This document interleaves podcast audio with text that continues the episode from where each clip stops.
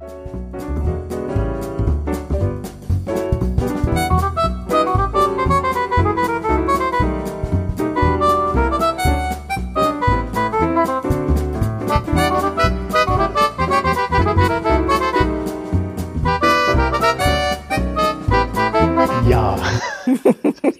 Wird nicht besser. Es wird nicht besser. Ähm, Ich habe mich vorhin darüber beschwert, dass du jeden Podcast mit Ja anfängst und dann hast du mir erklärt, dass es wichtig ist wegen Ritualisierung und so. Ja, ja, ja, also ich habe ganz furchtbar ritualisierte. Aber, aber kennst Das- du das nicht? Kennst du das nicht von dem Podcast, die du, die du, die du auch Ich machst? fange meistens mit Willkommen an, glaube ich. Ja. Ja, und der Holger fängt ja auch immer mit, mit, Ja, ne? ja, ne? ja. Hat auch immer so einen, so einen Anlauf. Ja. Das ist Ja. wichtig, es ist wichtig, man muss die Menschen abholen. Wir fangen positiv an. Mit Ja. Ja. Ähm, wir sitzen im Hof der Herberge Klausenhof und erzählen euch von dieser Herberge in der nächsten Folge. Wir sitzen unter genau drei Linden. Ja. Ja, Und ganz ehrlich, es ist wunderschön. genau. Und warum und wie und so weiter später, denn auf dem Weg hierher waren wir, In der Ausgrabungsstätte Steinrinne Bilzingsleben. ja, Kann sich jetzt keiner irgendwas drunter vorstellen. Äh, Steinrinne. Pilzingsleben. Ja, auch das von- ist schon schlimm. Ich habe von Pilzingsleben heute, also letzte Woche, als ich den, die, die Reisezettel bekommen habe, das erste Mal gehört. Ja, es wurde mir angekündigt mit, da müssen Sie dringend hin, da geht es um, um, um, um früheste Menschheit und so. Und es ging um früheste Menschheit. Ja, Aber eigentlich so, so viel müssen wir gar nicht erzählen, weil wir haben, wir waren vor Ort und wir haben ähm, eine wirklich absolut tolle Führung bekommen. genau. Der Chef dort ist nämlich Enrico Brühl. Und dem musste man eigentlich praktisch nur das Mikro hinhalten. Und er hat das ganze Ding von vorne bis hinten aufgerollt und äh, hat uns auf jede Frage ausufernd geantwortet, dass wir hinterher, also ich bin jetzt sehr, sehr viel schlauer tatsächlich. Und und hast ich also ich habe zwischendrin auf jeden Fall eine gewisse Begeisterung für Archäologie und und für, für die Wissenschaft äh, äh, auch wieder entdeckt. Ja, ja. also, Ich habe Ja. auch so, weißt du, auch so diese, diese, diese langfristigen ähm, Dinge, die man ja auch für ein Land immer so feststellt. Also das Interessante ist, Thüringen war ja praktisch vor 400.000 Jahren eine chinesische Außenstelle. Ähm, man kann das ja ruhig, glaube ich, mal so drastisch zusammenfassen. Es wird alles noch ein bisschen differenziert und genauer erklärt. Außerdem waren die Thüringer schon vor 400.000 Jahren an den gleichen Dingen interessiert wie heute, nämlich Kultur und eine fleischreiche Diät. Genau. Und alles weitere. Und alles Weitere erzählt uns Enrico Brühl im Folgenden.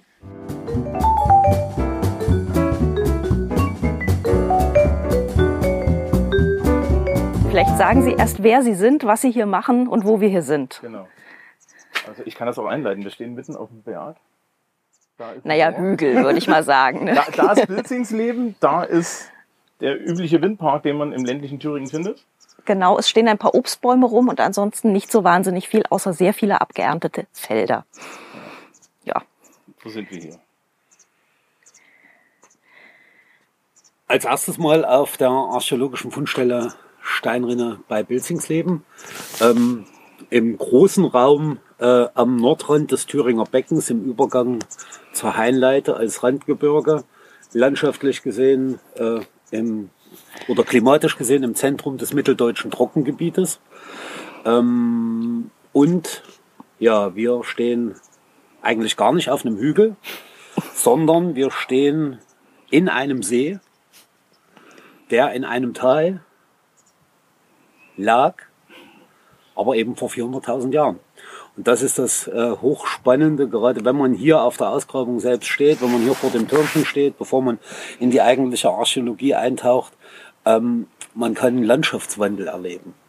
Denn diese Fundstelle, die hier seit nun über 50 Jahren untersucht wird, ist nicht nur archäologisch hochspannend, sondern eben auch gerade geologisch hochspannend. Wir gehören mit zu den nationalen Top-Geotopen, denn hier kann man wirklich mal erleben, wie sich Landschaft doch grundsätzlich verändern kann. Und das ist für uns als Menschen ja manchmal sogar noch äh, viel schwerer vorstellbar als jetzt mhm. irgendwelche äh, archäologischen Ausflüge in die, Vergangenheit. Denn da, wo in meiner Kindheit ein Berg ist, da ist in meinem Alter ein Berg. Ein Berg ist irgendwas Absolutes. Aber mhm. hier können wir erleben, dass es eben nicht so ist, denn wenn nur genug Zeit und in unserem konkreten Fall genug Wasser zur Verfügung steht, kann sich alles ändern und es kann eben das passieren, was hier passiert ist, dass ein See, der vor 400.000 Jahren in der Aue eines kleinen Flusses lag, gut 25 Meter unterhalb der Geländeoberkante, wo sich das eigentliche alltägliche Leben abspielte, heute plötzlich einer der höchsten Punkte in der Landschaft ist, von dem aus wir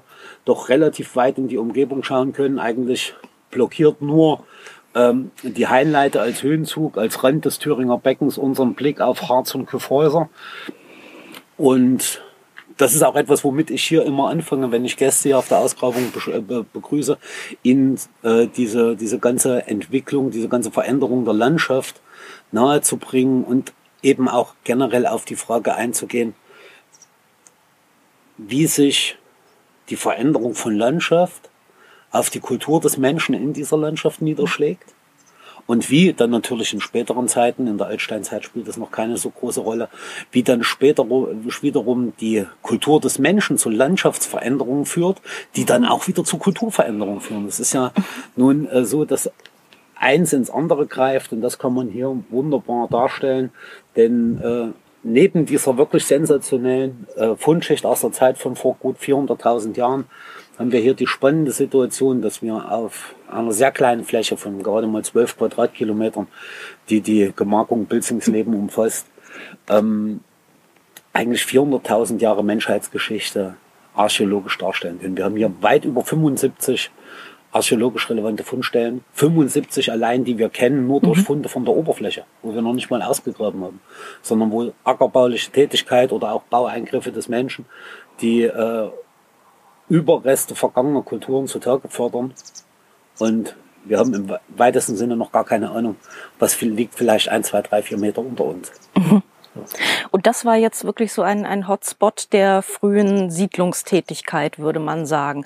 Und äh, äh warum, warum ist das so? Ist das hier besonders fruchtbares Ackerland oder ist das hier besonders schön, also flach gelegen? Oder? In dem Moment der Ackerbau und Viehzucht losgehen. Wobei das mit unserer Hauptfundschicht hier nichts zu tun hat. Da sind wir ja noch viel, viel weiter davor. Aber in dem Moment, wo Ackerbau und Viehzucht losgehen, ist diese Gegend hier hochgradig interessant. Mitteldeutsches Trockengebiet, Zentrum des mitteldeutschen Trockengebietes. Das heißt, es gibt kaum Orte im mitteleuropäischen Raum, wo sie mehr Sonnenschein haben. Mhm. Aber als Ausgleich für den fehlenden Regen von oben haben wir hier aufgrund der speziellen Geologie des Thüringer Beckens, der germanischen Trias, ähm, unglaublich viele Quellen, die das Wasser liefern. Und die Böden im Thüringer Becken, aber auch an seinen Randlagen waren zum Zeitpunkt, da die ersten Ackerbauern und Viehzüchter hier eintreffen, sogar noch als Schwarzerden ausgebildet. Das heißt, mit so das Beste, was man als mhm, Ackerboden richtig, richtig kann. guter Humus. Ne? Genau, ja. wie wir das aus, aus der Magdeburger Börde kennen oder aus mhm. den großen äh, südrussischen, südukrainischen äh, äh, Gebieten. Aber dass das heute nicht mehr so ist, das ist nicht etwa dem Umstand geschuldet, dass es hier äh, in der Gestalt großartige geologische oder auch äh, bodengenetische Veränderungen gab, sondern dass das heute keine Schwarzerden mehr sind, ist das Ergebnis von menschlicher Ackerbautätigkeit.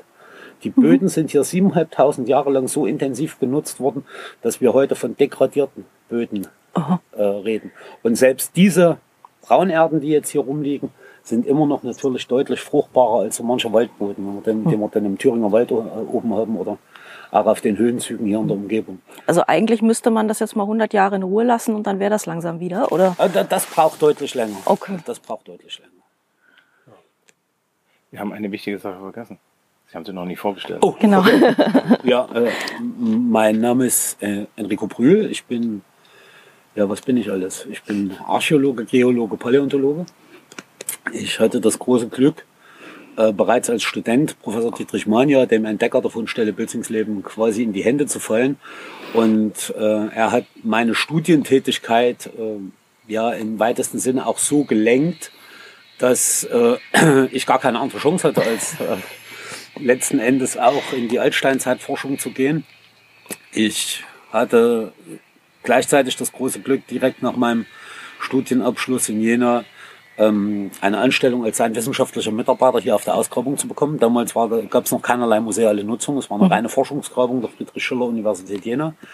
Ähm, als er in Rente ging, hatte ich wiederum großes Glück und wurde äh, vom, von Professor Meller, dem Landesarchäologen von Sachsen-Anhalt, mit einer Ausgrabung im Tagebau in der Nähe von Merseburg beauftragt, wo auch ein eiszeitlicher See einstmals lag, der durch die Tagebautätigkeit angeschnitten wurde. Und da war es so, dass an diesem See über gut 60.000 Jahre verteilt immer wieder Neandertalergruppen siedelten. Als diese Ausgrabungen, die Arbeiten mit den Funden beendet waren, nach gut zehn Jahren, war inzwischen Zeit hier dieses kleine Museum entstanden und der Landkreis, der als Betreiber des Museums äh, auftritt, ist damals auf mich zugekommen mit der Bitte, doch an meine alte Wirkungsstätte quasi zurückzukehren.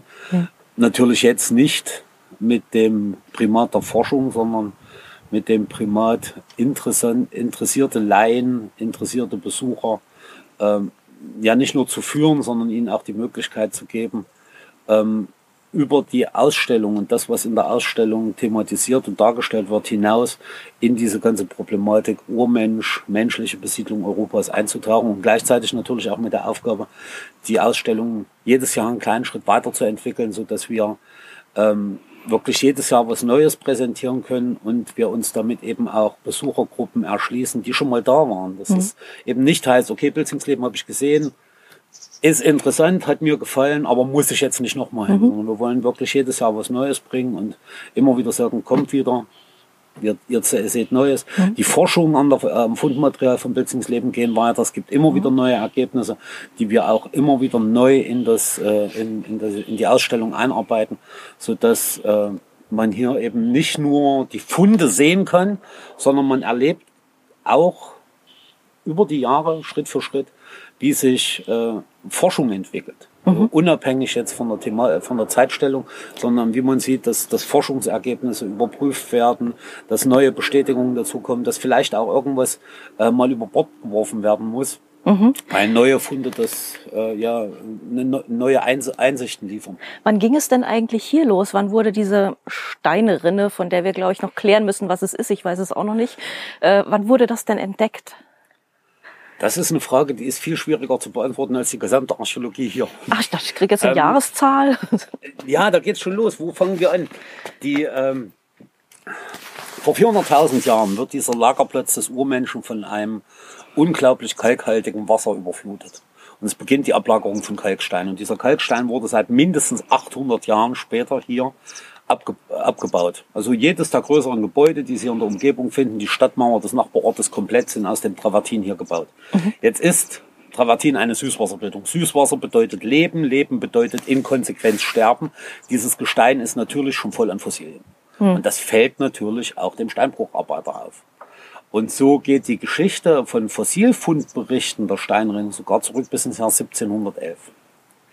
Aber dabei geht es um die Steine, äh, die Fossilien, die aus dem Stein, der die eigentliche Fundschicht abdeckten. Ähm, 1969, nun kommt Professor Dietrich Manja hierher. Er ist Archäologe, aber auch Geologe und er kommt eigentlich mit einer geologischen Fragestellung hierher. Er arbeitet an einer heute hochspannenden Klimageschichte des Eiszeitalters mhm. im mittleren Elbe-Säule-Gebiet. Und er will eigentlich nur diese Gesteinsschicht hier in Wilzingsleben nach einer bestimmten Sorte von Fossilien beproben, die interessante klimatische äh, Aussagen ermöglichen. Und er legt einen Schnitt durch diese Gesteinsschicht an, tief diesen Schnitt in die darunterliegenden Schichten und dabei entdeckt er die eigentliche Hauptfundschicht. Mhm. Also, äh, und die ist jetzt richtig voll mit Leben und. Die ist insoweit äh, unglaublich äh, spektakulär, weil es eine so gut wie ungestörte Fundschicht aus der Zeit von vor, vor gut 400.000 Jahren ist. Mhm. Wir haben in Deutschland durchaus ältere Fundstellen. Ähm, wir haben gar nicht weit weg von hier, 30 Kilometer Luftlinie, Fundstellen, die sind sogar noch ein bisschen älter als Pilzingsleben. Mhm. Aber da haben wir in der Regel eine Handvoll Steingeräte des Menschen aus irgendwelchen Flussschottern. Ja. Die sagen uns jetzt, okay, bevor die Flussschotter abgelagert wurden, war der Mensch da. Die sagen uns aber nicht, wo saß er genau. Mhm. Die sagen uns auch nicht, lagen diese Steingeräte zehn Stunden oder 10.000 Jahre am Ufer des Flusses rum, bevor die mitgenommen werden. Während wir hier Objekte finden, die eine Zeitphase, eine ganz kurze Zeitphase aus dem Leben des Menschen vor 400.000 Jahren repräsentieren und die im weitesten Sinne mit kleineren Umlagerungen an der Stelle liegen, wo sie der Mensch hinterlassen hat. Und das gibt natürlich ganz andere Einblickmöglichkeiten und Verständnismöglichkeiten. Der Mensch vor 400.000 Jahren, das ist jetzt etwas, was ich mir nicht wirklich vorstellen kann. Sind das kleine affenartige Wesen? Sind das äh, irgendwie schon ansatzweise Leute, die Steine geklopft haben und irgendwas beackert und bewirtschaftet haben? Wie sah das denn aus, das Leben vor 400.000? Wie sah der Mensch aus? Nicht viel anders als wir. Mhm. Ähm, vom Körperbau etwas robuster, etwas, etwas bulliger. Mhm. Also nicht ein anderes Gesicht, eine andere Schädelform. Mhm. Ähm, sicherlich für uns ungewöhnlich in dem Moment, wo, wo wir ihn sehen. Wenn er gut rasiert ist und Hut aufhat und uns die Schädelform nicht so anspringt, vielleicht dann doch gar nicht so auffällig. Ähm, gerade sind das die mit den Stirnwülsten, genau, die Herrschaften? Das okay. sind diese mit diesem, mhm. äh, nicht nur mit diesen Stirnwülsten, sondern mit diesem durchgehenden äh, quasi Vordach. Während wir ja bei, bei den Neandertalerformen, die deutlich später sind, haben wir ja so zwei kleine Oberaugenwülste mhm. mit so einer Unterbrechung über der Nase. Und bei Homo erectus geht das im Prinzip noch wie ein Vordach durch. Aber wir brauchen uns nur die, die, die, die unglaubliche Varianzbreite des heutigen Menschen anzuschauen. Da begegnet uns auch noch so mancher, der eben auch dieses Merkmal zeigt. Ähm, ja, wir haben hier einen Menschen vor uns, der erstmal grundsätzlich anders lebt als wir. Er ist ein Jäger und Sammler. Mhm. Vor allen Dingen aber auch hier zur damaligen Zeit ein Jäger. Die Sammeltätigkeit spielt sicherlich eine untergeordnete Rolle, einfach weil das Biotop, in dem er lebt, so viel zum Sammeln gar nicht hergab. Mhm. Dafür aber Unmengen an Fleisch. Und wir wissen durch die Funde hier in Bülzingsleben, dass er nicht nur ein Jäger ist, sondern er ist ein hochspezialisierter Großwildjäger. Mhm. Und Großwild meint wirklich das Größte, was zur damaligen Zeit hier im Thüringer Becken unterwegs waren, Elefanten und Nashörner. Mhm. Wir haben im Fundmaterial im Moment die Überreste von mindestens 70 Elefanten und mindestens 242 Nashörner. Muss man sich das dann hier wirklich als so eine Art Savanne vorstellen? Savanne ist sicherlich äh, ein guter Vergleich, aber man darf den Vergleich nicht zu weit treiben. Ähm, sicherlich landschaftlich die, die, die, die größten Ähnlichkeiten findet man in den Steppengebieten heute rund ums Schwarze Meer. Die südrussischen Steppen, mhm. das, das äh, ukrainische Pritschernomorje-Gebiet, ähm, die, die Nordkaukasus-Vorländer zwischen Maikop und Krasnodar. Große, große Gebiete mit Federgras bewachsen. Mhm. Dazwischen entlang der Flussläufe, galeriewaldartige Erscheinungen, immer wieder kleine Waldinseln innerhalb, also aber sehr lichte Waldinseln, mhm. nichts Dichtes, lichte Waldinseln äh, in diesen Steppengebieten, ähm, Bewaldung auf den Höhenlagen der, der, der Höhenzüge, an den, äh, an den Nordflanken von Höhenzügen also im weitesten Sinne vielleicht gar nicht so unähnlich dem Bild, das heute entsteht, wenn wir hier stehen. Nur, dass wir uns das, was jetzt abgeerntete Ackerflächen sind, ähm, vorstellen müssen als äh, natürliche Grasgebiete. Dann sind wir mhm. sehr, sehr nah dran. Und ja, da sind wir ja auch bei dem Punkt, äh, solche Steppengebiete geben eben an Nahrung nicht sonderlich viel her, was pflanzliche Nahrung betrifft. Aber mhm. sie sind natürlich äh, für große Grasfresser ein Paradies. Und da habe ich das Fleisch wiederum, was den alten Thüringer ernährt, wobei wir da eben dann auch merken, das sind typisch thüringische Traditionen. Das ist, das ist richtig. Fleisch, Fleisch und als Beilage dann nochmal Fleisch. Mhm. Und äh, ja, das geht eben auch schon 400.000 Jahre zurück. Das erklärt einiges, ne? Das, das, das, erklärt, warum ich als Vegetarier jetzt zwei Tage lang echte Probleme hatte. Das ist nicht einfach. Das ist ja. Gut, wollen wir uns mal da unten ein bisschen genauer anschauen, was, was es hier eigentlich zu sehen gibt. Genau, wir gehen jetzt einen Weg runter. Und dann steht da eine gewölbte Glashalle. Genau.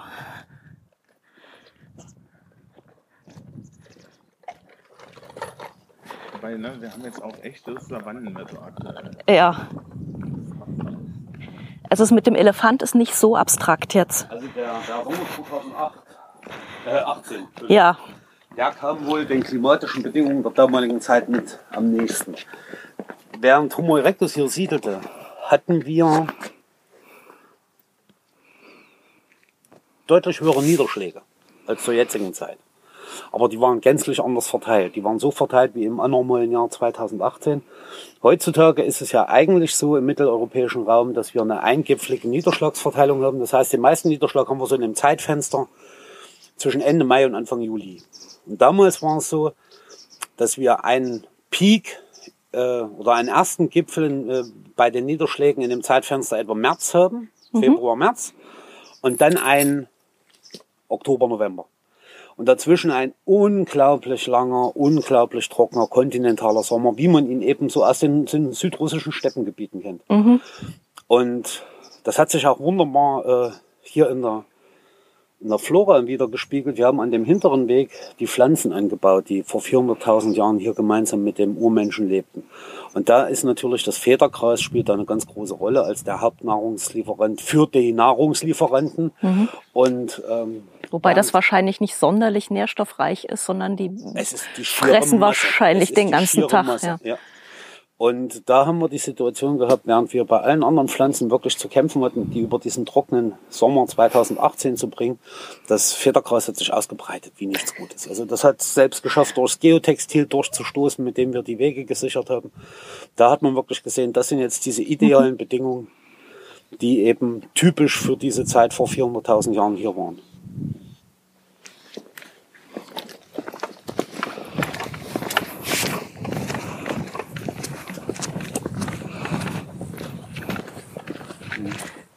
Typischer Anzeiger, dass wir auch heute noch in, ja, in Steppengebieten leben, dass diese kleine Schnecke, die sich hier überall in Sicherheit bringt, an den Zäunen überall hochkrabbelt, mhm. dass die Zwergheideschnecke, wobei der Name Heide da ein bisschen äh, fatal ist. Äh, die sieht man nicht so oft, ne? Nee, es ist eine typische, eigentlich eine typische Vertreterin äh, einer, einer steppenartigen Landschaft.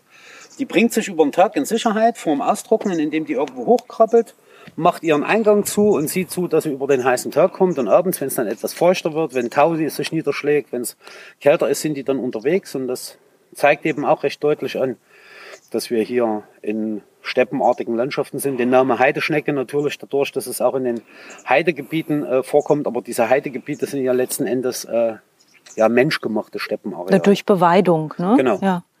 Wo die dann im Prinzip aus natürlichen Steppengebieten eingewandert ist.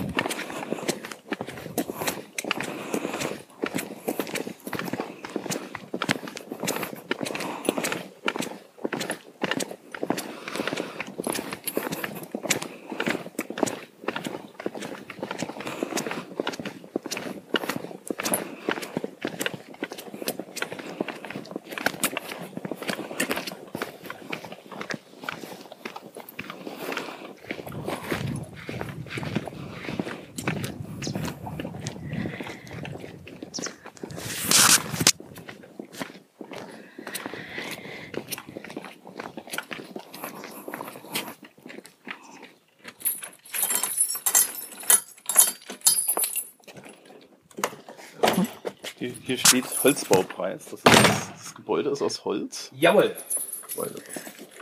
Sieht nicht so aus, ne? Weil eigentlich, es sieht aus wie so ein, wie so ein Wintergarten mit äh, sehr viel Glas.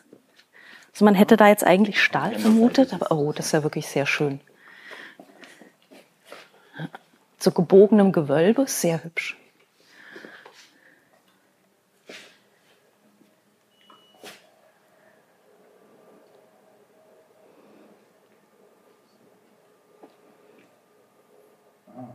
Technik.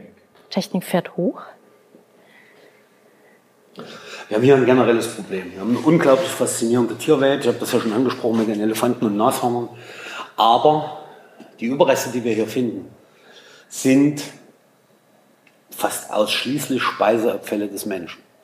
Das heißt, die Knochen sind kurz und klein geschlagen. Das ist ein riesengroßer Abfall heute. Und was mhm. wir hier, egal wie viel wir noch ausgraben, sicherlich nie finden werden, ist jetzt so ein schönes, beeindruckendes Skelett mhm. wo man auch mal was vorführen kann. wir haben kurz und klein geschlagene Knochen, wo selbst manchmal die Experten äh, äh, ja ganz große Probleme haben, das überhaupt einem Tier zuzuweisen. Und deshalb haben wir vor zwei Jahren oder vor drei Jahren mit der Entwicklung begonnen. Seit einem Jahr steht das Stück jetzt hier und wird äh, immer weiter erweitert, ähm, über Einzelfunde, einzelne Knochen einen Schritt zu machen hin zur Rekonstruktion des Skeletts. Und wenn wir einmal das Skelett haben, dann natürlich auch die Frage stellen, wie sah das Tier lebendig aus? Wenn wir das einmal haben, dann natürlich auch die Frage, wie hat sich bewegt? Was hat es mhm. für einen Eindruck auf den Menschen hinterlassen? Und was mir dann eben besonders wichtig war, weil diese ganze Landschaftssache habe ich ja schon mal angesprochen, ähm, im Schluss dieser Sequenzen eben auch zu präsentieren, wie diese Tiere in der damaligen Landschaft unterwegs waren. Mhm. Dabei habe ich dann versucht, auch immer möglichst Landschaftspunkte auszuwählen, die von hier aus relativ schnell erreichbar sind, wo man den Besucher auch sagen kann, fahren Sie jetzt mal fünf Kilometer in diese Richtung, stellen sich da, gucken nach Norden und dann sehen Sie in etwa, wie diese Landschaft, wo Sie eben die Elefanten gesehen haben, heute mhm. aussieht. Wir stehen jetzt vor einem interaktiven Tisch, wo man so ein, ein Knochen. Riesige Elefanten, die über die Wiesen Mitteldeutschland streifen und hier beheimatet sind, sind heute nicht mehr vorstellbar. Vor 400.000 Jahren allerdings waren Elefanten ein natürlicher Bestandteil des hiesigen Landschaftsbildes. Eurasische Altelefanten lebten unter anderem hier im Bilzingsleben, wie die Funde von mindestens 70 Exemplaren belegen. Darunter befindet sich auch ein gut erhaltener Backenzahn, der anders als beim Menschen ganze sechsmal nachwächst und hervorragend zum Zermahlen von Gräsern und anderer Pflanzennahrung geeignet ist. Anhand rekonstruierter Skelette geht man von einer Schulterhöhe von 5 Metern, vereinzelt sogar von 6 Metern aus. Zum Vergleich, der größte heute noch lebende Elefant, der afrikanische Elefant, ist mit einer Schulterhöhe von bis zu 3,7 Metern deutlich kleiner. Die Urmenschen müssen den Paleoloxodon antiquus aufgrund dieser Größe als äußerst mächtiges Tier wahrgenommen haben. Umso erstaunlicher ist es, dass die damaligen Menschen Jagd auf die Giganten machten, wenn auch vor allem auf Jungtiere. Entgegen des alten Namens Waldelefant lebte der prähistorische Dickhäuter in offenen Landschaften um seinen Nahrungsbedarf an Blättern, Früchten und vor allem Gräsern zu decken. Durch das Umwerfen und Entblättern von jungen Bäumen verhinderte der Altelefant die Verbuschung und Bewaldung des Geländes. Dies war eine für sein Überleben unglaublich wichtige Technik, um auch im Winter genügend Gräser zur Verfügung zu haben. Durch das Vordringen des skandinavischen Eises und der Vergletscherung der Alpen musste sich der Paleoloxodon antiquus immer weiter in den Süden Europas zurückziehen, wo er während der Weichselkreiszeit vor ca. 33.000 Jahren vor unserer Zeitrechnung ausstand.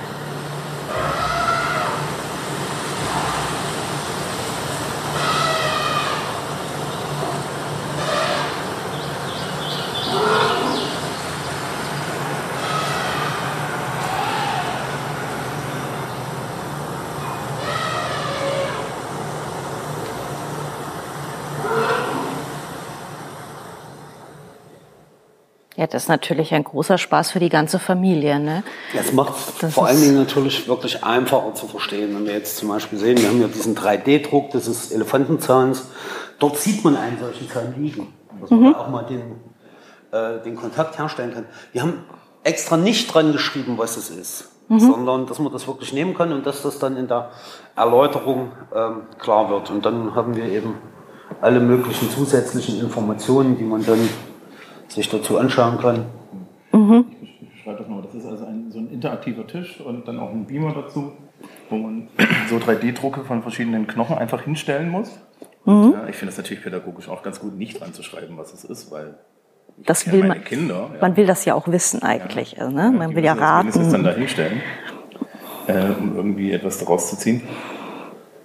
Das ist natürlich sehr hübsch. Und die, man, man, kann das dann hier in der Ausgrabung, die direkt vor uns ist, auch irgendwo alles finden. Im weitesten Sinne kann man es wiederfinden. Wir sind da noch dran und versuchen äh, eine Möglichkeit zu finden, dass wir zumindest die unterschiedlichen Tierarten, die hier in dieser kleinen, aber repräsentativen Fläche die wir im Original belassen haben. Das ist wirklich jeder Knochen, jeder Stein liegt da, wo er vom Menschen vor 400.000 Jahren hingelegt wurde. Das ist nicht abgeformt, das ist keine Kopie, das ist einfach nur freigelegt.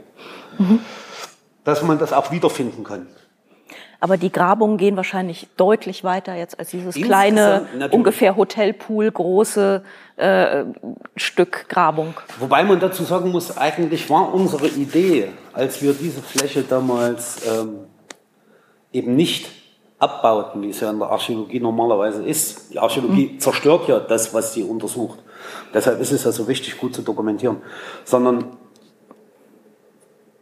Anfang der 90er Jahre kommt hier am Rande dieser Urmenschensiedlung ein unglaublich spannender Befund. Und zwar in der Gestalt, als dass der Mensch vor 400.000 Jahren offensichtlich große Knochen und große Steine genutzt hat und einen annähernd kreisförmigen Platz von guten 9 Metern Durchmesser gepflastert hat. Das hat uns zur damaligen Zeit kein Kollege geglaubt. Das hat man den Menschen einfach dem Homo erectus nicht zugetraut zur damaligen Zeit. Mhm. Und deshalb haben wir uns damals entschlossen, dass wir ein Viertel in etwa dieses Befundes im Original belassen, dass die Kollegen hierher kommen können, um sich selbst eine Meinung zu bilden. Fotos, Zeichnungen sind immer interpretierbar. Vor allem kann man ja im Zweifel auch den Vorwurf erheben, man hätte sich's ausgedacht. Ne? Ja, oder das war doch irgendwie. Leider Gottes ist manchmal der Schritt von Archäologie zur Archäofantasie gar nicht so weit. Und deshalb haben wir gesagt, wir behalten ein Viertel dieses Befundes im Original. Ähm, als dann ab 2003 mit der Verrentung Professor Manias die äh, Grabungstätigkeit hier zurückgefahren wurde, wir sind lange noch nicht fertig, mhm. aber zurückgefahren wurde, da hat die Gemeinde als Eigentümer dieses alten Steinbruches die Idee gehabt, diese hier offenliegende Forschungsfläche zum Zentrum einer kleinen, aber wirklich sehr repräsentativen Ausstellung zu machen. Und das äh, war aber zu einem Zeitpunkt, da war ich nicht mehr hier. Da habe ich meine eigene Grabung geleitet. Ähm, das und ich war dann schon sehr verblüfft, als ich nach einigen Jahren dann äh, zum ersten Mal wieder hierher kam, nach sechs Jahren überhaupt, auf Einladung mhm. der Gemeinde, was die hier geschafft haben. Das ist ja natürlich auch für die Gemeinde super, dass man die überhaupt nicht überreden musste, sondern dass die wirklich von selbst das drauf kamen. Das war schon der Antrieb, ja. ja. Ja, also das kann man auch so auf, auf dem Weg hierher haben wir auch sehr, sehr schön gesehen, dass es im ganzen Dorf ausgeschildert war. Ja. Mhm. Also es, es wird, wird einem nicht schwer gemacht, das zu finden. Ja, und das, das ist natürlich auch, ja, muss man wahrscheinlich auch so sagen, das ist natürlich auch ein bisschen Tourismus und, und Wirtschaftsstandort für so ein Ort wie Bilzingsleben. Sicher, wobei äh, ich denke, die Wirkung ist dann eher äh, sogar für den Landkreis. Weil, mhm. Bei Bilzingsleben selbst ist jetzt, wir haben hier eine wunderbare Gaststätte, aber wir haben halt diese eine kleine Gaststätte. Mhm. Ähm, wenn sich die Besucherzahlen so entwickeln, wie sich manche erträumen, dann könnte die das gar nicht stemmen, die zu versorgen. Also das ist schon, es ist schon so ein bisschen ein Punkt, der hierher äh, Leute zieht und dann auch äh, ein bisschen im Kreisgebiet verteilt, zumal wir ja hier wirklich die Möglichkeiten haben, allein durch diese Breite an archäologischen Informationen, nicht nur aus dieser Zeit vor 400.000 Jahren, eben auch andere Interessengebiete mit ab, äh, abzudecken und dann die Ströme auch irgendwo ein bisschen zu lenken. Wir sind durch die besondere Bedeutung als geologischer Aufschluss Teil des Kyffhäuser Geoparks und mhm. damit die südlichste, der südlichste Punkt des Kyffhäuser Geoparks. Wir sind aber durch die spezielle Geologie hier auch verbunden mit äh, dem Geopark ähm, Drei Gleichen. Mhm. Also wir, wir haben so eine gewisse Brückenfunktion um die beiden Geoparks Drei Gleichen äh, und den, den Coupons mhm. miteinander zu verbinden. Einmal räumlich, einmal auch inhaltlich. Ja, und wahrscheinlich auch touristisch, ne? Ja, Weil, das ist also, gleichzeitig auch so eine Achsenführung. Ja. ja.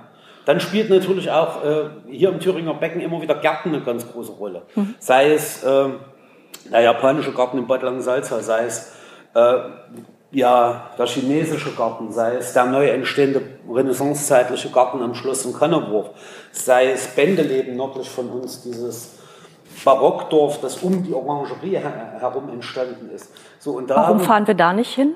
Weil ich davon nichts wusste. Um Gottes Willen. Das, wie heißt das? Bändeleben? Bändeleben. Das muss ich mir merken. Ähm, und durch unsere, dadurch, dass wir hier aber zum Beispiel die Möglichkeit haben, äh, eine Pflanzenwelt von vor 400.000 Jahren sehr exakt zu konstruieren, haben wir auch wieder die Möglichkeit, eben botanisch interessierte Leute über diese Brücken mit äh, den einzelnen Gärten zu verbinden. Mhm. Die die Ausgrabungsstätte ist jetzt für uns hier so unter einem, unter drunter ein ja, Glasdach, Plexiglasdach. Und das ist sogar geöffnet. Haben Sie da keine Angst, dass da jemand reinsteigt? Also bisher hatten wir äh, solche Probleme nicht. Und Vorbeugen ist besser. Da oben gibt es Möglichkeiten, dass wir die Leute schön im Auge behalten. ja, okay, aber ich weiß nicht, ich, glaub, ich glaube, dass das, das ist, ist etwas, was genug irgendwie Ehrfurcht erbietet. Also es, man muss ja auch, man, man, muss dazu sagen, wir, wir, wir liegen hier, ich will nicht den berühmten Arsch der Welt zitieren, aber wir liegen hier fernab irgendwelcher Achsen. Wir haben hier in der Regel keine, nennen wir es mal Laufkundschaft. Hm. So, der Tourist, der einfach mal vorbeikommt, ach, okay, da gehe ich jetzt mal rein, weil es liegt auf meinem Weg. Sondern die Leute, die hierher kommen, die haben in der Regel ein gewisses Grundinteresse an der Thematik. Das ist, ist, ja auch eine sehr spezielle Thematik. Das ist einfach was, denken, wenn, denken Sie sich mal 400.000 Jahre zurück in die Vergangenheit, das ist auch einfach schon gar Selbst wenn man jeden Tag mit diesen Größenordnungen arbeitet. Und da hat man natürlich auch schon von vornherein ähm, ein Publikum, das, das äh, mit einem gehörigen Respekt und mit einem gehörigen Interesse daran geht. Und insoweit ist da bisher zum Glück noch nichts passiert. Und wir hoffen auch darauf, dass das weiter so ist. Man muss natürlich, glaube ich, irgendeinem Kind zwischen 5 und 15 sagen, ja, haben mal Elefanten gelebt und es kommt hierher. Also das ist natürlich ja, auch sehr attraktiv. Ne? Natürlich. Ja. ja, gerade die Tierwelt, das ist, äh, ähm, es ist ja nicht nur so, ähm, wir reden jetzt von den Elefanten, wir reden von den Nashornern, aber wir reden hier von unseren riesigen Löwen, die größten Löwen, die jemals äh, auf der Welt existierten.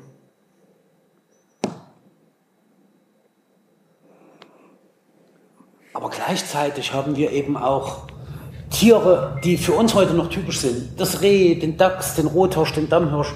Also es ist nicht so, dass wir die Serengeti nach Thüringen projizieren, sondern wir haben hier eine Landschaft mit Pflanzen und einer Tierwelt, die heute so nirgendwo mehr existiert und die eine wirklich einzigartige Kombination darstellt. Mhm.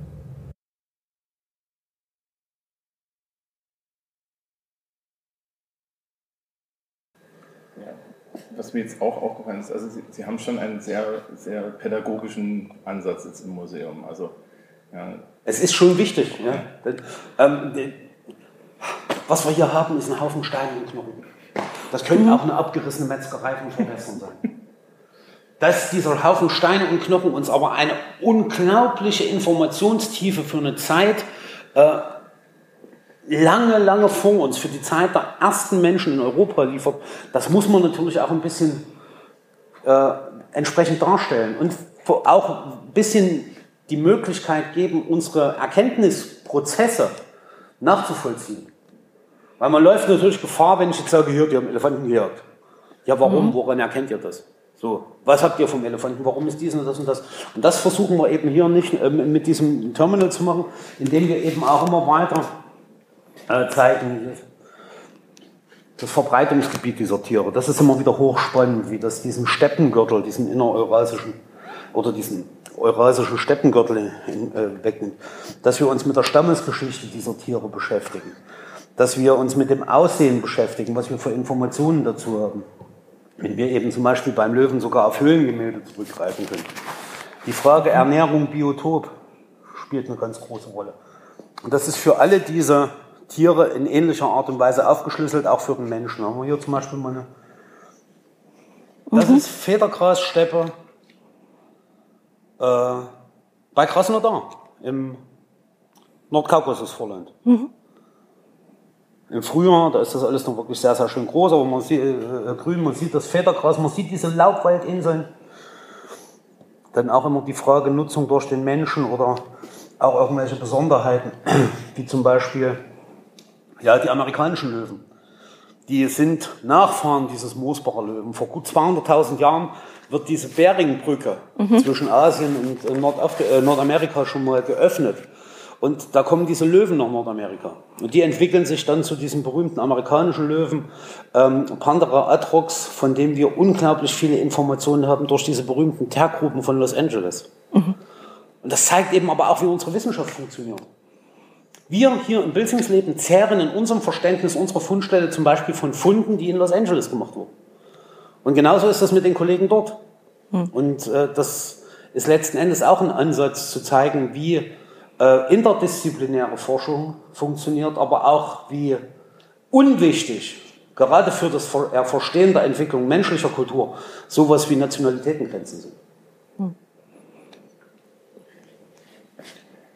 Haben Sie denn auch so, so, so, ein, so ein spezielles Programm für zum Beispiel Schulklassen? Wir arbeiten dran. Ja. Wir arbeiten dran. Weil, also ich, ich bin ja Lehrer. Ich, ich, ich, stehe dann immer mit dem Lehrerblick auch noch hier und denke mir, hm, wäre es nicht so weit weg, würde ich meine hierher schleppen. Ja, und, die, und natürlich die umliegenden Schulen. Das ist also es gibt schon gewisse Möglichkeiten, äh, zum Beispiel haben wir einen archäologischen Sandkasten angelegt, wo ich dann eben auch Originalfossilien, natürlich nicht aus unserer Fundschicht, sondern das, was im Thüringer Becken alltäglich ist, Ammoniten aus dem Muschelkalk. Mhm. Die platzieren wir dann da rein und dann können die Kids die ausgraben. Aber dann nicht einfach nur dann mitnehmen, sondern dann möchte ich eben auch das säubern, dass sie sich Gedanken machen, was war es, dass sie sich Gedanken machen, was verrät uns dieser Fund an dieser Stelle. Zum Beispiel mit diesem, das ist ja wie so, sieht ja aus wie ein Schneckenhaus. So gut, da kommen sie auf große Schnecke. Mhm. Sind wir schon mal dran. Dann erzähle ich denen ein bisschen was über die, die Tintenfische. Das ist ja eine Art Tintenfisch, der in einem Schneckenhaus lebt. So, da sind sie bei Tintenfisch. Jetzt sage ich, guck mal, wir sind auf einem Berg und jetzt finden wir hier den Tintenfisch. Wie kommt denn der hierher? Und da habe ich die nächste Ansatzmöglichkeit zu sagen, vor, zu der Zeit, als dieses Tier lebte, was muss hier gewesen sein? Da kommt man zu dem Ergebnis mehr. Und da kommt man eben dazu, dass das eben auch alles Prozesse sind, die im Flusse sind.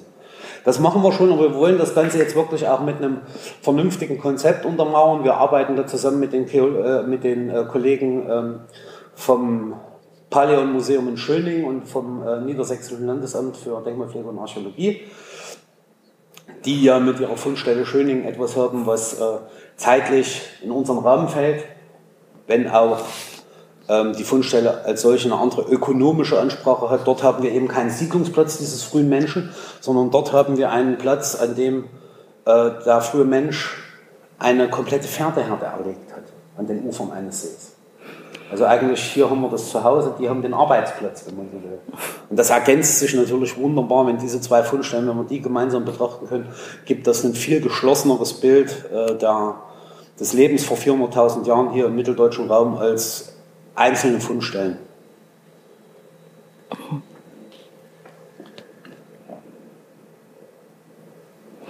Also ich habe keine, keine Fragen mehr, aber es, es, gab da noch Dinge außen und das Gebäude drumherum. Also ich bin ja neugierig. Mhm.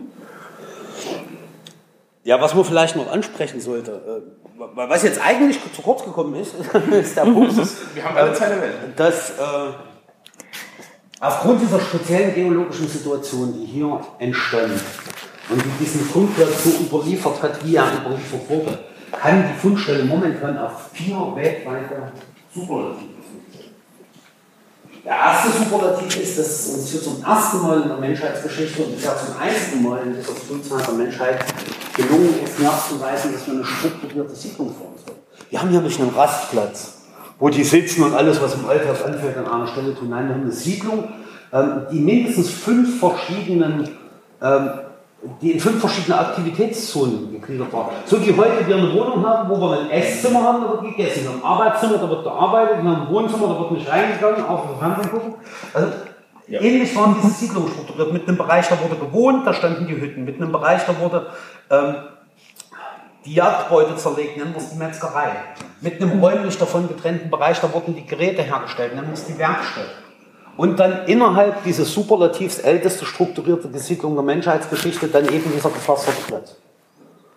Das Verrückte, das Problematische auch für uns an diesem gepflasterten Platz ist aber nicht nur der Umstand, dass der Mensch ihn gebaut hat. Nein, die mussten den auch noch sauber machen. Und das ist das Schlimmste, was Sie mit einem Archäologen machen können, ist irgendwas sauber zu hinterlassen. Das ist die, die, die Archäologie lebt von den kleinen Dreckecken des Alltags, die uns verraten, was irgendwo passiert ist. Haben wir die Dreckecke nicht, wissen wir nichts. Das macht es natürlich geheimnisvoll, das macht es spannend, aber es macht es eben auch gleichzeitig klar, wo die Grenzen unserer Wissenschaft sind. Aber wenn Sie einen gepflasterten Platz als Bauwerk anerkennen, dann ist dieser unspektakuläre Haufen Steine und Knochen, den wir jetzt direkt vor uns haben, der Überrest des momentan ältesten sicheren Bauwerks der Menschheitsgeschichte weltweit. Hm. Und das sind diese beiden Superlative, die ergeben sich aus dem Gesamtbefund Pilzingsleben. Und dann gibt es zwei weitere und denen sind diese beiden größeren Säulen hier gewidmet. Ja, das habe ich eben schon gesehen hier, die geistige Welt des Urmenschen. Da kann man sich nicht viel vorstellen. Es ist ein Knochen, es sind Linien reingeritzt, aber auch das, das ist, glaube ich, Genau. Wir haben mittlerweile in diesen gut acht Tonnen Knochenmaterial, die wir hier geborgen haben, fünf Knochen gefunden, von denen wir mit Sicherheit sagen können, dass der Mensch auf diesen Knochen Muster eingeritzt hat. Das heißt, ein Mensch, ein, ein menschlicher Gedanke wird durch einen Arbeitsschritt auf einem Werkstoff, einem Werkstück manifestiert. Es sind abstrakte beziehungsweise geometrische Muster. Das heißt, wir haben natürlich gar keine Ahnung, was da für eine Information dahinter steckt. Das kann genial sein. Gerade dieses Stück wird zum Beispiel von Laienforschern gerne mal, ähm, ob dieser wahrscheinlichen 28er-Gliederung dieses Fächers als ältester Mondkalender der Menschheit angesehen. Das kann sein, dass sowas Geniales dahinter steckt. Das kann aber genauso gut eine banale Kritzelei aus Langeweile gewesen sein, wie wir sie machen, wenn wir am Telefon in der Warteschleife hängen. Es spielt aber gar keine Rolle, ob die Idee hinter dem Bild genial oder banal ist. Das Entscheidende ist, dass ein menschlicher Gedanke zu einem Bild wird. Und mit diesen fünf Knochen von Bilzingsleben haben wir die älteste Kollektion von grafischen Darstellungen aus Menschenhand weltweit. Das heißt also, Sie haben auf der einen Seite einen Nachweis schon, dass es arbeitsteiliges Leben gab auf irgendeine Art mit der, mit der Siedlung. Also zumindest eine, eine räumliche Arbeitsteilung ist ja auch schon mal da. Ob das eine individuelle ist, weiß man nicht. Ja. Es ist wahrscheinlich, aber das können wir nicht nachweisen. Ja. Und, und dann halt, also ich bin eigentlich Englisch- und Politiklehrer, ne? und also deswegen frage ich da nach, nach Arbeitsteilung. Und das Zweite ist dann natürlich, das ist das, was wir in der Sprachwissenschaft dann ganz, ganz vorne bei der Sprache irgendwie als Ursache ja annehmen. Ja. Ja, dass, dass, dass halt irgendeine Symbolhaftigkeit irgendwo aufgeschrieben wurde oder irgendwo Ja. vermerkt wurde. Ne, wenn man dann irgendwie mal so ein paar hunderttausend Jahre in die Zukunft geht, hat man dann ja Runeninschriften und so und Ja. das Prinzip ist ähnlich. Das ist, Nur dass, ja. wir, nur, dass man da halt dann wenigstens sagen kann, es hat Aussagen über die Sinnhaftigkeit geben kann, dass wir jetzt hier noch nicht machen können. Aber es ist natürlich total spannend, weil der, der Nachweis, dass es so früh ist, wir machen ja immer so, so implizit Annahmen über den frühen Menschen, die, die, die so sind, die waren alle furchtbar primitiv. Das, also dazu muss man sagen, diese, diese gravierten Knochen haben in der, in der Fachwelt in den 80er Jahren zu einem weltweiten, sehr, sehr kontrovers geführten äh, Diskussionsverlauf geführt. Das über, wie das üblich ist, über wissenschaftliche Artikel, über Gegenreden, über Diskussionen. Aber am Ende, gerade auch mit dem Umstand, dass äh, sich äh, Anfang der 90er Jahre bis in die 2000er rein viele neue Techniken ähm, entwickelten, beziehungsweise eben auch zugänglich wurden, die es schon länger gab, aber die einfach unbezahlbar waren, wie jetzt Laserscans zum Beispiel, ähm, hat sich gezeigt, dass wir diese Annahmen, die zuerst nur aufgrund von makroskopischen Untersuchungen ähm, vonstatten gingen, eben untermauern können. Mittlerweile können wir mit Sicherheit sagen, dass die Schnittlinien auf diesem Stück von einer Person mit einem Werkzeug in einem rhythmischen Arbeitsgang gemacht worden. Das ist jetzt also nicht etwa auch irgendwie so ein Zählholz, dass er sagt, heute ein Elefant, Ritz, übermorgen Elefant, Ritz, sondern das ist in einem rhythmischen Arbeitsprozess gemacht worden von einer Person mit einem Werkzeug. Und das zeigt natürlich, untermauert die Absichtlichkeit dahinter. Aber es lässt uns immer noch im Dunkeln über die Idee dahinter. Ist es einfach nur schön? Ist es eine Besitzmarke? In dem konkreten Fall ist es ja zum Beispiel sogar ein Werkzeug. Es kann auch sein, dass das eine Besitzmarke ist. Das ist meins, lass die Finger davon. Es kann aber auch eine ganz andere Information sein, die drin steckt, oder einfach nur die Schönheit des Objekts. Und ähnlich, geheimnisvoll, äh, ist letzten Endes auch der zweite Superlativ, den wir aus den Knochen gefunden haben. Und da geht es um die menschlichen Überreste. Die sind hier auf der anderen Seite dargestellt. Ich rede jetzt mal nur über sterbliche Überreste von Menschen. Wir haben auch noch Zähne. Aber ein Zahn ist kein Hinweis auf ein totes Individuum, da kann lebendigen Leibes verschwunden gehen. Das ist mit einem Stirnbein schwieriger. Deshalb konzentrieren wir uns mal auf solche Funde. Also wir haben die Überreste von vier Menschen hier. Die verraten uns erstmal, dass wir eben den ganz klassischen Homo erectus hier haben, ähm, den wir eigentlich aus Ostasien kennen. Wer wissen möchte, wie der Chinese hier nach Wissingsleben kommt, der ist herzlich eingeladen, das hier zu erkunden. Wir versuchen es sehr, sehr präzise darzustellen, eben auch in diesen Tafeln Ökologie, Ökonomie des Eiszeitalters. Aber noch faszinierender als der Umstand, dass das Thüringer Becken eiszeitlich quasi die westlichste Provinz Chinas ist, ist der Umstand, äh, was wir von diesen Menschen haben. Und da wird es spannend, da wird es richtig spannend. Wir haben ausschließlich Schädelreste von vier Menschen. Wir haben nicht den kleinsten Splitter von irgendeinem Knochen des Körperskeletts. Das heißt, es ist nicht natürlich. Da ist nicht einer tot umgefallen und liegen geblieben. So, jetzt schauen wir uns die Schädelreste nochmal genauer an. Da zeigt sich mit Ausnahme eines kleinen Kieferfragments, haben wir nicht nur, nur Schädelreste, sondern wir haben nur Reste des Hirnschädels, vom Oberaugenbogen, also von dem berühmten Vordach bis zum Hinterhauptbein. Jetzt schauen wir uns die genauer an. Zeigt sich, diese Schädel sind absichtlich kurz und klein geschlagen. Aber das sind jetzt nicht etwa äh, die Krümel von einem Kannibalenfrühstück oder die Überreste von Mordopfern. Denn im nächsten Schritt können wir nachweisen, dass die Zerschlagung dieser Schädel deutlich nach dem Tod der Individuen erfolgte. Mehrere Monate, vielleicht sogar zwei bis drei Jahre. Das heißt, ein nur noch knöcherner Totenschädel wird absichtlich kurz und klein geschlagen. Das mag einmal Zufall sein. Das mag vielleicht auch bei einem zweiten Mal Zufall sein, wenn ich noch irgendwas anderes vom Menschen finde. Aber wenn ich vier absichtlich kurz und klein geschlagene Schädel finde und nichts sonst vom Menschen, dann steckt da eine Absichtlichkeit dahinter. Und das ist eine Absichtlichkeit, die hat offensichtlich nichts mit Nahrungsbeschaffung zu tun oder mit, mit Werkzeugherstellung.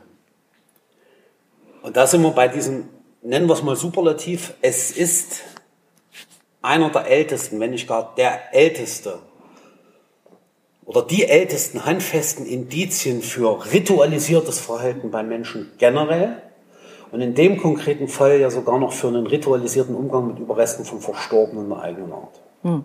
Was immer für eine konkrete Idee dahinter stecken mag. Das steht ebenfalls in den Sternen. Hm. Also das erste Mal eine, eine Vorstellung, was man mit Toten zu tun hat eigentlich. Ja. Ne? Ja, ja oder dass, dass man halt, also wir jetzt wissen, dass was mit Toten getan wurde. Ja, ja. Also Sie erhalten auf jeden Fall. Hallo. Wir räumen gleich das Gelände, da können Sie dann äh, auf die Maske verzichten. Das, solange wir Sie als, als Familienverband hier alleine sind, kein Problem. Okay. Ich mache mal noch den Seiteneingang auf, da mhm. haben wir dann noch eine.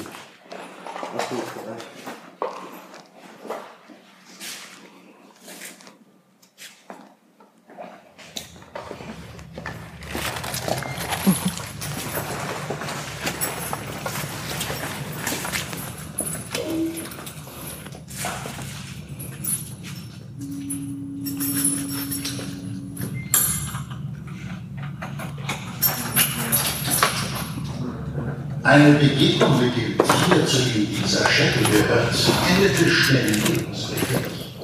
Immerhin. Also, das, ist, das sieht schon mal auf jeden Fall. Es ist, ist auch das wieder ein Ort, wo wir, wo, wo wir auf unserer Reise wieder an einer Stelle sind, wo wir sagen, okay, es war unerwartet. Ja. Ist unerwartet ältestes Bauwerk, ältester Totenkult und älteste überhaupt kulturelle Äußerung.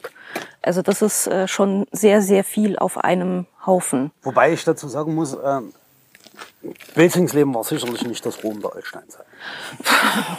Wahrscheinlich. Mit hoher Wahrscheinlichkeit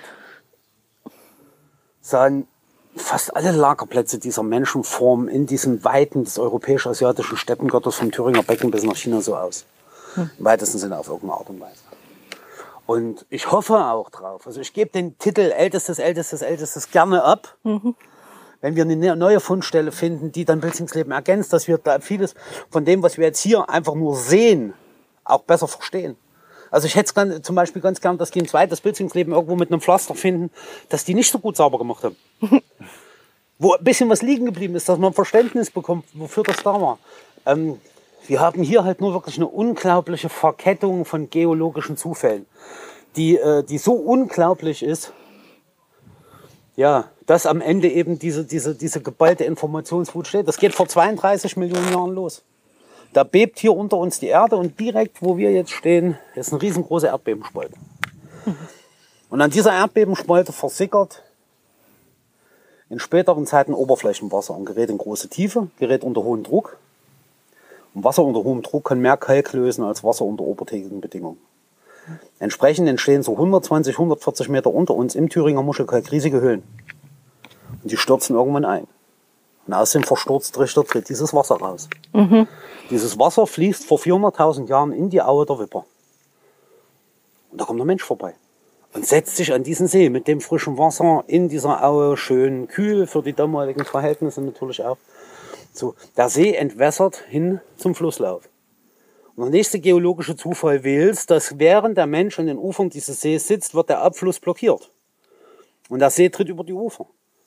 Und jetzt wird der Kalk, der aus dem Wasser ausgefällt wird, bei der Druckentlastung nicht mehr in den Fluss abgeführt, sondern er lagert sich ab. Und er deckt das Ganze ab. Und es entsteht über 5000 Jahre eine bis zu 8 Meter mächtige Kalkabdeckung. Erst als Lockerkalk, dann als Travertin. So, jetzt ist dieser Travertin sehr weiches Gestein. Jeder, der damit schon mal gearbeitet hat, und sei es nur, weil er es als Fußbodenplatten haben wollte und der Steinmetz dann gesagt hat, mach das nicht. du hast da ganz schnell Spurrinnen drin. Ähm, da weiß man, dass das ein weiches Gestein ist. Und normalerweise wäre dieses Gestein überall oder in den meisten Teilen Deutschlands das Gestein, was der Erosion als erstes wieder zum Opfer fällt. Aber der Zufall will es, und haben wir den nächsten geologischen Zufall, dass die ganze Umgebung hier von Gesteinen gebildet wird, die noch weicher sind als dieser Travertin. Und Wasser als Hauptabtragungskraft wählt immer den Weg des geringsten Widerstandes. Entsprechend wird rundherum alles abgetragen. 25 Meter Gelände verschwinden hier. Die Wipper schneidet sich 27 Meter ein. Der kleine, schmale Wirbelbach formt dieses weite Tal in Richtung Westen. Und nur um den relativ härteren Kalkklotz macht das Wasser den Bogen. Und so kommt der See von vor 400.000 Jahren Schritt für Schritt auf die heutige Hügelgruppe. Hm. Und nur da, wo der Kalk lag, nur da, wo der See über die Ufer getreten war, ist dieser alte Uferhorizont von vor 400.000 Jahren erhalten geblieben. Und das ist schon ein Wahnsinnszufall, dass ausgerechnet da nun auch noch ein menschlicher Siedlungsplatz war.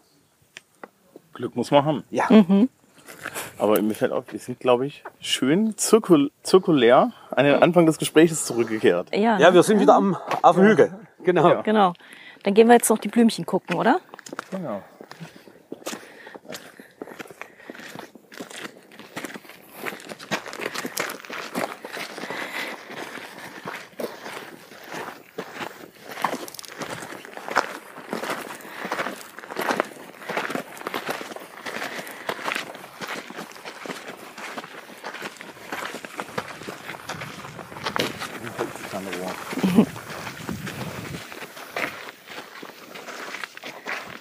Hier haben wir zum Beispiel mal so, so Klimadaten, die wir aus der Pflanzen- und äh, wirbellosen Welt, die wir hier finden, rekonstruieren können. Und durch diesen Travertin, durch die Abdrücke im Gestein haben wir natürlich die Möglichkeit, die Pflanzen sehr präzise zu identifizieren, die hier vor 400.000 Jahren wuchsen. Und wenn wir uns dann mal hinsetzen und kartieren die, die heutigen Verbreitungsgebiete dieser Pflanzen auf eine Folie Dann sind die deutlich nach Süden gerutscht. Ne? und legen diese ganzen Folien mal übereinander und schauen, wo haben wir heute noch Gebiete, wo viele dieser Pflanzen gemeinsam vorkommen. Dann sind wir in der Provence, dann sind wir in Istrien, dann sind wir im Illyricum, da sind wir im Banat und wir sind vor allen Dingen im Axiostal, also im Grenzgebiet zwischen Griechisch-Mazedonien und Nordmazedonien. Und da haben wir mal so, ein, so eine Vorstellung. So sieht das ja Vardar, wie er auf der slawischen Seite heißt, oder Axios, das Axiostal heute. Und da sind wir eben auch wieder nah dran an diesen Landschaften, wie wir sie hier haben. Lichte Wälder auf den, auf den Nordhängen, ansonsten offene Graslandschaften und Busch, Laubwaldartige Galerien entlang der, der Flüsse. Und einige dieser Pflanzen haben wir eben hier wieder angebaut. Ähm, ja, einfach um mal ein bisschen gewisses Naturerlebnis zu geben. Und äh, der Aha-Moment ist hier gar nicht so groß. Denn das Interessante ist, dass viele der Pflanzen, die vor 400.000 Jahren hier natürlich vorkamen, in den letzten 300 Jahren als Parkpflanzen zu uns wieder zurückgekommen sind. Der Buchsbaum. Ja. Damals stand alles voll mit Buchs. Ja, heute steht auch alles voll mit Buchs. Nur eben, was der Mensch wieder hergebracht hat. Äh, der Feuerdorn, Pyracantha, aus dem anatolisch-syrischen Raum. Heute auch eine weit verbreitete äh, Pflanze der, äh, der, der Parks und Gärten. Aber damals eben hier landschaftsbestimmt. Die, die Minze, die Rossminze aus Nordafrika spielt eine ganz große Rolle ähm, in den etwas feuchteren Bereichen.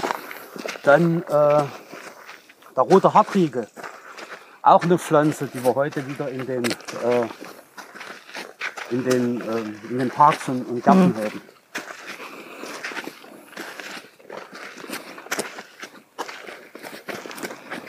Wilder Vogelkirsche, Also die Wildform unserer Süßkorschenarten wuchs vor 400.000 Jahren hier. Und da haben wir den großen Gewinner der letzten drei Jahre, Federgras, Steeple. Man sieht das auch ein bisschen, dass es sich so den Weg schon genommen Das, hat. ja, und da haben wir schon massiv eindämmen müssen. Also das hat es schon geschafft, auf die anderen Pflanzinseln überzuspringen. Der Körre ist ein Flieder. Eine Fliederart, die äh, deshalb dieser Punkt auf der Karte im Banat, die es heute nur noch äh, am, am Lauf des Körres in Ungarn gibt. Also sind wir auch wieder rund ums Schwarze Meer. Woher weiß man, welche Pflanzen es heute damals gab? Hat man, hat man das gefunden? Oder ist das, ist das eine. Das ist das Nette an dem Kalkstein. Der wächst so schnell, dass wir die Blattabdrücke haben. ah, Und die Blattabdrücke sind so detailliert, wir können uns dann gerne vorne noch mal ein paar anschauen, dass wir zum Teil bis hin zur Unterart bestimmen können.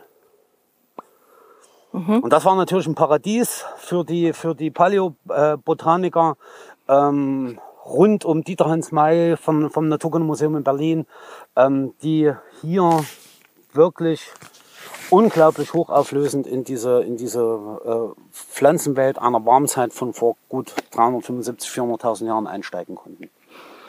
Und die Pflanzen sind natürlich gleichzeitig wieder Indikatoren für die Klimaverhältnisse. Hm? Ah, Holunder. Au. Und da haben wir das eben auch so arrangiert, dass wenn wir uns vom Turm hin zur Halle bewegen, werden die Pflanzenarten immer exotischer. Zum ersten Pflanzbeet habe ich Pflanzenarten, die auch heute noch hier natürlich vorkommen. Himbeere, äh, Mädesüß, Walderdbeere, ähm, Haselnuss. Und die letzte große Pflanzinsel, da haben wir eben diese nordafrikanische Minzart. Da haben wir äh, den roten Hartriegel. Da haben wir äh, eine no- nordafrikanische Farnart, die hat leider die Hitze nicht so wirklich überstanden im Moment. Ähm, aber da, da, es wird eben immer ein bisschen exotischer, um das auch zu zeigen, wie ähnlich wie bei der Tierwelt, dass wir nicht einfach sagen können, das war wie in Afrika, es war oder es war wie heute, sondern das ist ein Mischmasch, den wir so heute nirgendwo mehr kennen. wäre ja auch eigenartig, wenn es irgendwie selten wäre. Ja gut, aber das ist etwas, wo- womit äh, selbst manchmal Urgeschichtler äh, zu kämpfen haben, sich das immer wieder vor Augen zu halten, ähm, dass das eben nicht nur reine Biotopverschiebungen sind, dass man sagen kann, dass es so das vereinfacht das Serengeti-Biotop rutscht nach Norden und dann rutscht es wieder nach Süden, als es kälter wird, sondern dass das eben auch immer generelle Veränderungen mit sich bringt in der Zusammensetzung. Da haben wir ja, die wilde die wilde Kirsche. Hat natürlich jetzt mit diesem extrem trockenen Sommer auch wieder zu kämpfen. Die Wildform aller unserer äh, heutigen Süßkirschenarten. Dahinter steckt, steht eine Süßkirsche. Die Berberitze äh, als eine Pflanze, die besonders eben auch im, im ja, in russischen, ukrainischen Steppengebieten so den, den, den nördlichen Rand markiert, wo es in diese lichten Laubwälder übergeht.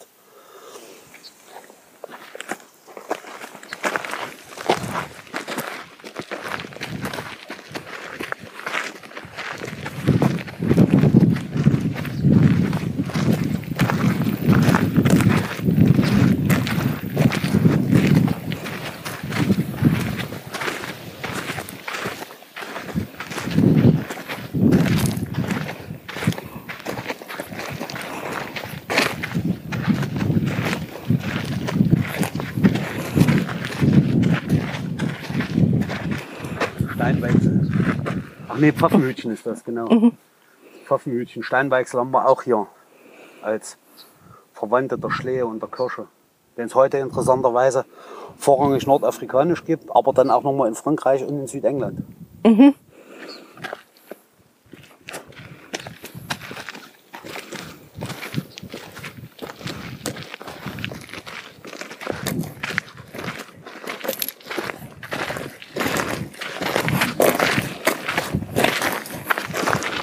Jetzt sind wir wieder am Turm angelangt. Jawohl. Ja, dann sagen wir erstmal herzlichen Dank.